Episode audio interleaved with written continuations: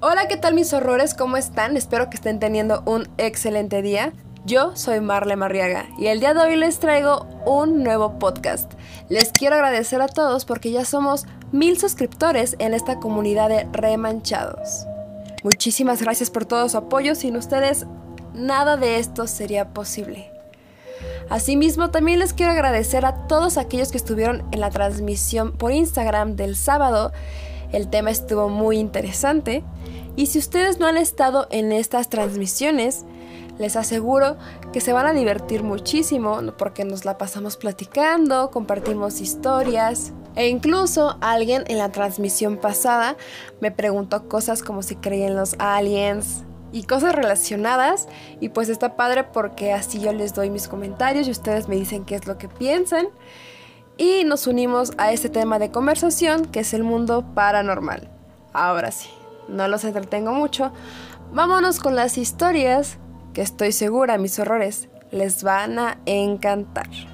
Comenzamos.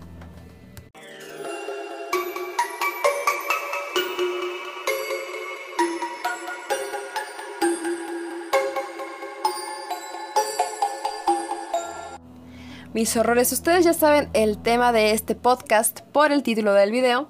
Sin embargo, les quiero contar que las historias que están a punto de escuchar son muy, muy, muy perturbadoras y sobre todo para aquellos que todos los días viajan en transporte público. Así es, mis horrores. El día de hoy les voy a dar información, cosas curiosas relacionadas al transporte público donde pueden aparecer seres paranormales. El transporte colectivo metro aquí en México es un submundo donde conviven diariamente miles de personas que lo usan para trasladarse a sus trabajos, escuelas, hogares, pero además en cada una de las estaciones han surgido historias de las que son protagonistas gente común, que por alguna razón sufrieron alguna desgracia y para algunos fortuna de encontrarse con un ente paranormal durante su viaje. Amigos, estamos conscientes que los trenes urbanos aquí en México llamados metro son una carga de energía enorme debido a la cantidad de personas que transitan diariamente y sobre todo por las distintas personas que se han quitado la vida lamentablemente en este lugar. Aquí en la Ciudad de México, les platico, tenemos líneas del metro, incluso yo iba a la universidad en la tarde, por lo tanto tenía que regresar a casa de noche y de repente si me quedaba más tiempo de lo que debía a cenar con mis amigos o algo por el estilo y regresaba un poco después de la hora pico, el metro, mis horrores, estaba vacío. Y créanme que la línea 3 que va de Universidad a Indios Verdes es de las líneas más aterradoras a cierta hora de la noche. Les estoy haciendo esta pequeña introducción porque la siguiente historia va relacionada a esto. Muchas gracias por estar escuchando Remanchados de Miedo y vamos con la primera historia. Esto me pasó hace algunos ayeres. Hace algunos años, cuando venía de regreso a casa, aproximadamente a las 10 de la noche, abordé el metro de la línea 8, aquí en la Ciudad de México. Saqué un libro y me metí tanto en la lectura como de costumbre que no me daba cuenta de cuando paraba el tren y mucho menos de quién subía y quién bajaba. Al llegar a la estación Apatlaco, se subieron tres mujeres, riendo muy fuerte, razón por la cual me percaté de su presencia. Una de ellas llevaba a un niño como de tres años en los brazos. Esta se sentó en el lugar individual que estaba enfrente de mí. Las otras dos tomaron el asiento doble de mi izquierda. Todas ellas eran de piel blanca, ojos verdes y cabello rubio. De pronto, la que se veía más joven me sonrió y me comentó, Oye, está bueno ese libro, ¿verdad? Yo le contesté algo apenado que sí con la mirada. Yo tengo un libro que es del mismo autor. Deberías leerlo. Si quieres, vamos a mi casa y allí te lo presto. ¿Verdad, mamá, que lo invitamos? le dijo la joven a la mujer que llevaba al niño en brazos. Esta asintió moviendo la cabeza sin decir ninguna palabra. Llegamos a la estación Escuadrón 201 y se subieron al vagón tres muchachos y una chica. Los cuatro se nos quedaban viendo curiosos. Yo, cortésmente, seguí hablando con una de ellas, que con mucha insistencia querían que fuera con ellas a su casa. Me negué poniendo la excusa de que no podía. Les dije que tenía que ir a trabajar temprano al siguiente día. Les juro que podía notar su molestia, pero por alguna extraña razón no me dejaban de sonreír ni de mirar fijo a los ojos. Eso me pareció aún más inquietante, pues cuando vieron que en serio no me iba a bajar del metro con ellas, la chica que me habló al principio trató de halagarme, endulzarme el oído, como comúnmente se dice. Me dijo que le había parecido muy atractivo y que la verdad tenía ganas de conocerme más. Esa insistencia me pareció tan rara que decidí responderles cortante, pero amable, y fingí que seguía leyendo el libro que traía. Perdido entre las letras que sinceramente no estaba leyendo, sentí la mirada de las tres. No paraban de verme con la misma expresión, sonriente. Directo a los ojos, buscando mi mirada, sentí mucho miedo. Cuando llegamos a la estación Iztapalapa, se levantaron y ya que iban a salir del vagón, la más grande me dijo, pero nos vamos a encontrar otra vez, ¿eh? La ignoré. Pero cuando las puertas se cerraron y el tren comenzó a avanzar, los muchachos que se habían subido en el Escuadrón 201 se sentaron junto a mí y me preguntaron si estaba bien, que si yo conocía a esas mujeres. Extrañado, les pregunté el porqué de la pregunta. La chica que venía con ellos me dijo que parecía que estaban a punto de asaltarme por la forma en la que me veían. Durante la plática hicieron mención de un perro, y después de varias veces de mencionarlo, les pregunté a qué perro se referían. El perro, que traían en brazos las señoras. Le pregunté que a qué señora se refería, si yo había visto a tres chicas de mi edad. Me dijeron que no, que eran tres señoras con un aspecto muy demacrado, y una de ellas traía cargando un perro. En ese momento, una señora que nos venía escuchando desde hace un rato nos dijo, A este joven se lo querían llevar las brujas. Te salvaste. Esas son brujas que vienen a buscar incautos y se los llevan al Cerro de la Estrella y allí se los friegan, mijo. ¿A poco no has sabido de lo que han encontrado en la cueva del diablo? Pues esas son las que se los llevan. En la siguiente estación, esta señora se bajó y los chicos y yo seguimos la plática corta, pues yo me bajé en la siguiente estación.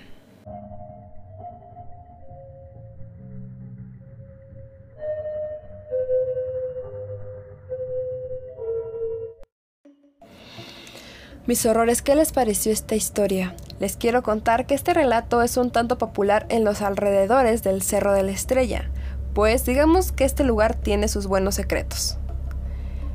De hecho, para las personas que no son de México, el Cerro de la Estrella es uno de los lugares más emblemáticos, pues aquí se lleva a cabo la representación de la Pasión de Cristo todos los años durante la Cuaresma.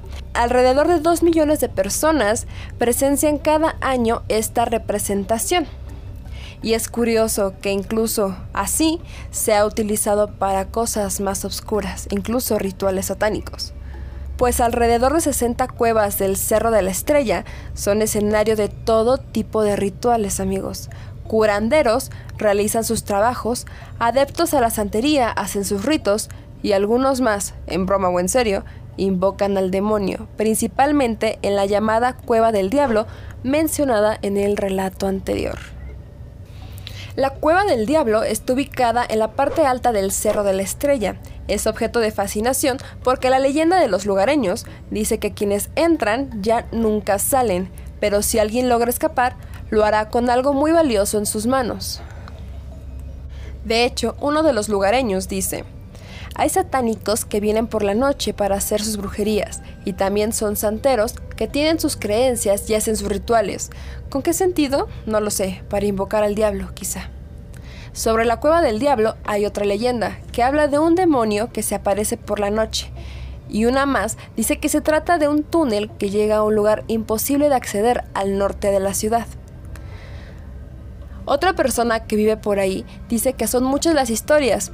Dicen también que si logras sobrevivir llegas a un lugar en el norte, pero al final todas son leyendas. Nadie ha regresado, muchos han entrado y nunca salieron.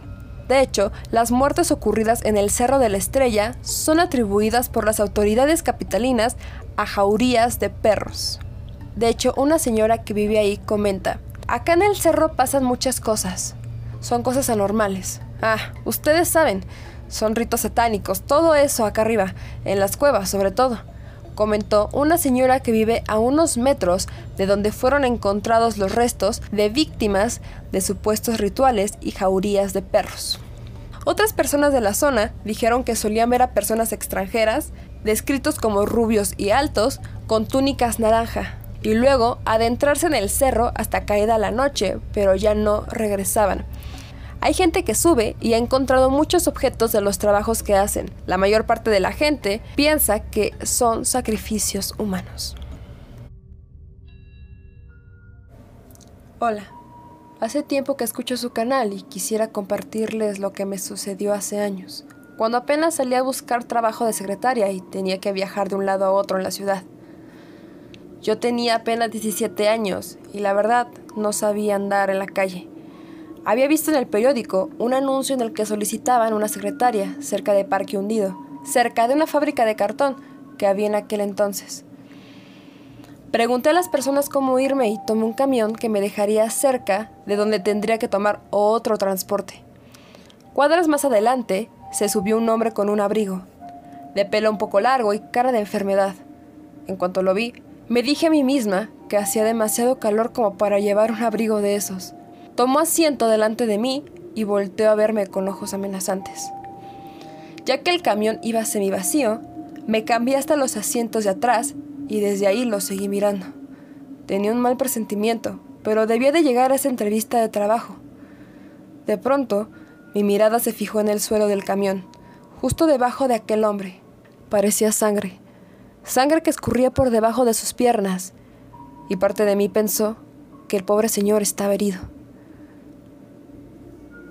Justo cuando me iba a levantar para preguntarle si todo iba bien, la sirena de una patrulla a toda velocidad interrumpió el silencio. Yo, inexperta o tonta, sí me acerqué al hombre para preguntarle si le pasaba algo. El sujeto empezó a voltear para todos lados. La patrulla se alineó al camión y por el parlante le pidió al conductor que se detuviera. Este hombre misterioso se incorporó rápidamente, sacó un cuchillo ensangrentado y amenazándome, me dijo con groserías que me hiciera a un lado. El camión se orilló para detenerse y de la patrulla bajaron dos oficiales. Como iba abierta la parte de atrás del camión, el hombre se bajó corriendo, no sin antes dejar caer en los escalones de bajada del camión una mano de mujer con anillos, al parecer muy finos. Alimentando el miedo que sentí, oí disparos y por las ventanillas vi cómo el sujeto cayó en medio de la calle. Comprendí que se trataba de un ladrón que le había amputado la mano a una pobre mujer para robarle sus anillos, y eso era la razón de la sangre. Esta fue mi historia, todavía la recuerdo con terror.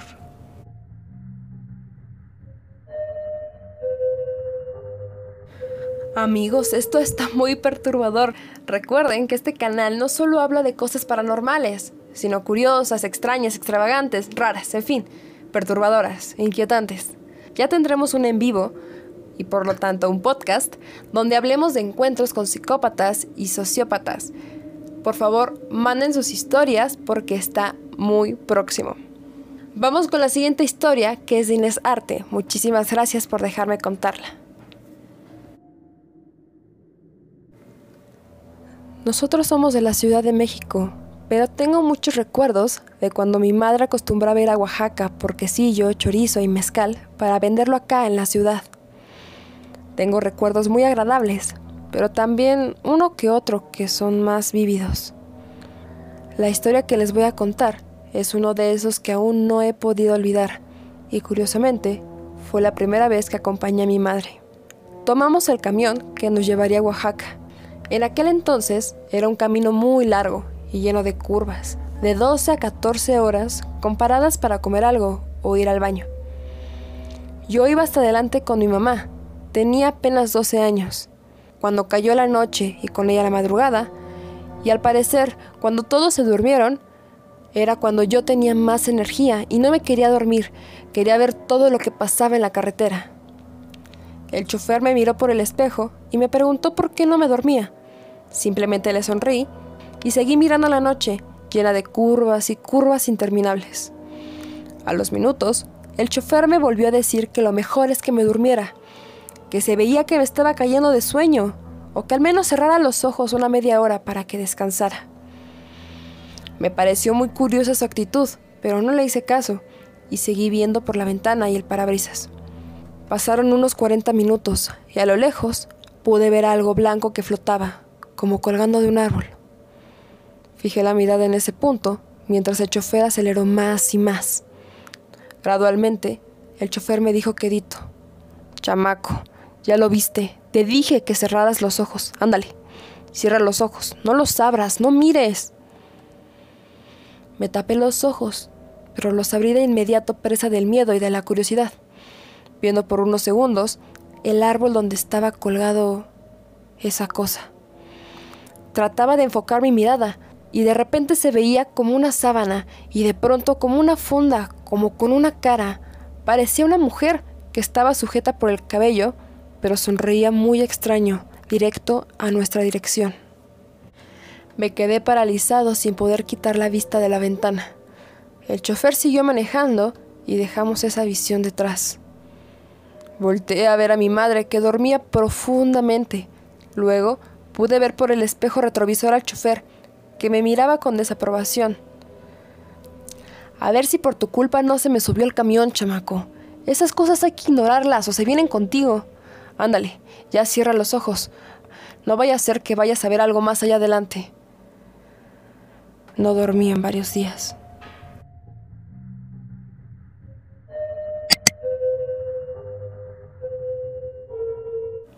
mis horrores, qué buena historia, ¿no les parece? Y la verdad, qué miedo.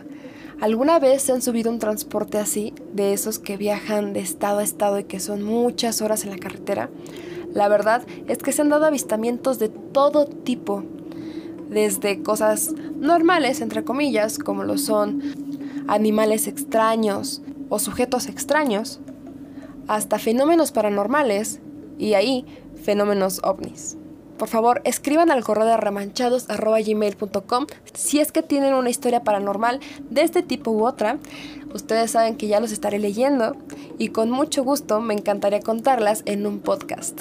De hecho, haciendo la investigación sobre los camiones de este tipo que viajan de estado a estado, me topé con una noticia. Pues déjenme contarles, se viralizó en redes sociales un video en donde un supuesto fantasma asustó a un chofer que aunque no se sabe la procedencia del video, yo creo firmemente que tal vez es mexicano. Este momento quedó grabado por la cámara de seguridad de la unidad. Las imágenes muestran al chofer, quien aparentemente había terminado su trayecto, hablando por teléfono y ya con las luces apagadas. Al fondo se ve a una mujer desplazándose por el pasillo del camión hacia donde está el chofer. Juzguen ustedes mismos.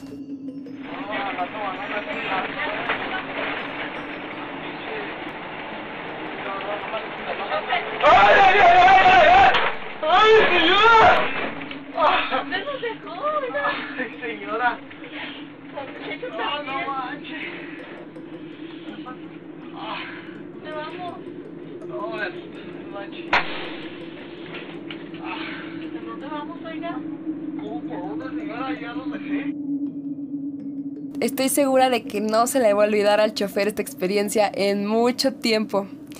Y lo que más me dio risa a mí de este video, para ser sincera, es que la señora no se preocupa por el chofer que se espantó, realmente se preocupa porque se despeinó. Si ven, está como peinándose y realmente no se inmuta por lo que acaba de pasar. Se los pongo aquí de nuevo el video.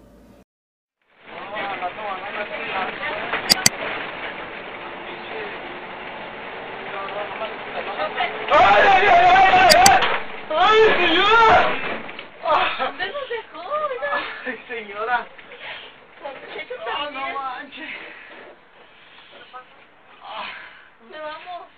No, me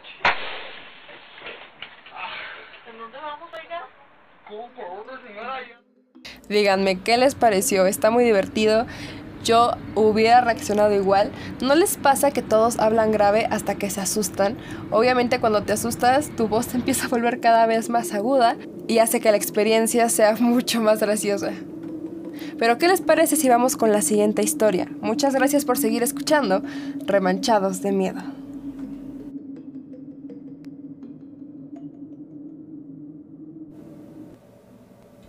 Hola, les quiero contar una historia que se cuenta mucho entre el personal del metro de la Ciudad de México. Esta historia me la contó la inspectora de la estación Camarones, lugar donde ocurrió todo esto. Al parecer, una de sus compañeras, que es conductora, trabajaba en la línea que va de Barranca del Muerto al Rosario. Cuando esta compañera llegó a la estación Camarones, vio a lo lejos, dentro del túnel, a un niño de unos ocho años, completamente desnudo, caminando en dirección a la cabina de conducción.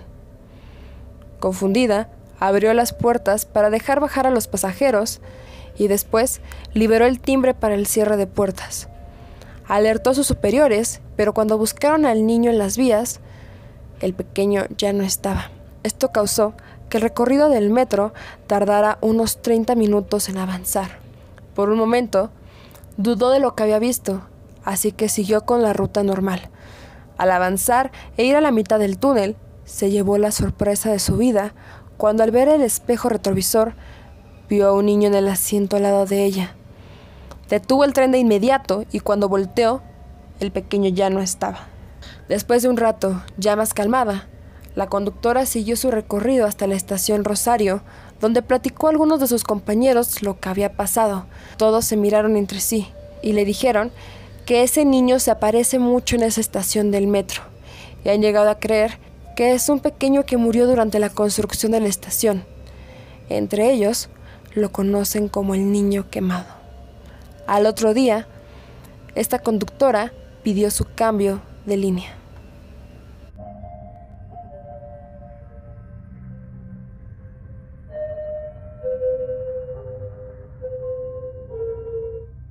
Díganme mis errores, ¿les pareció buena esta historia? A mí me gustó muchísimo y de hecho me están dando ganas de hacer un especial de metro, no solamente de la Ciudad de México, sino de todas las ciudades que se puedan porque está muy interesante este tema. Así que si se preguntaban por qué de repente los conductores del metro se frenaban de pronto y tú salías volando, tal vez te cuestiones si es que el conductor acaba de ver un fantasma en el túnel.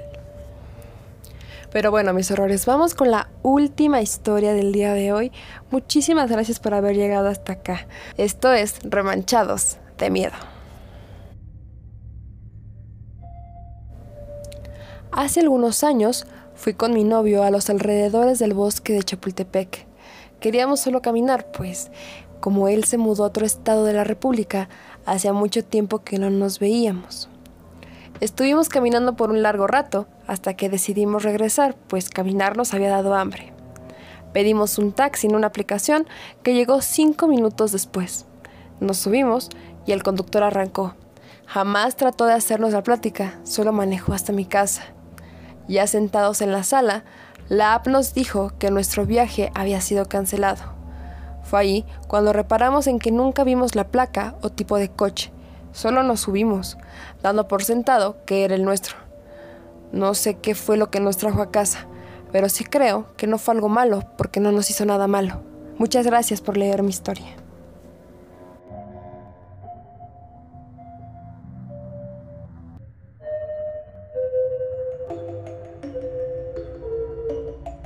Mis horrores. Esta fue la última historia del día de hoy. Muchísimas gracias por haber llegado hasta acá. La verdad es que dejé esta historia hasta el último porque les quería aconsejar que cada que pidan un auto de alguna aplicación, revisen que sea el conductor. No está de más preguntar datos para ver si sí es realmente. Hay muchos casos tristes en los que pasan cosas malas. Realmente revisen las placas. No está de más, no se ven paranoicos no duden en preguntarle al conductor su nombre por quien viene. Entonces tengan mucho cuidado y muchísimas gracias por haber llegado hasta acá. Les mando un abrazo enorme, estoy feliz porque ya somos mil.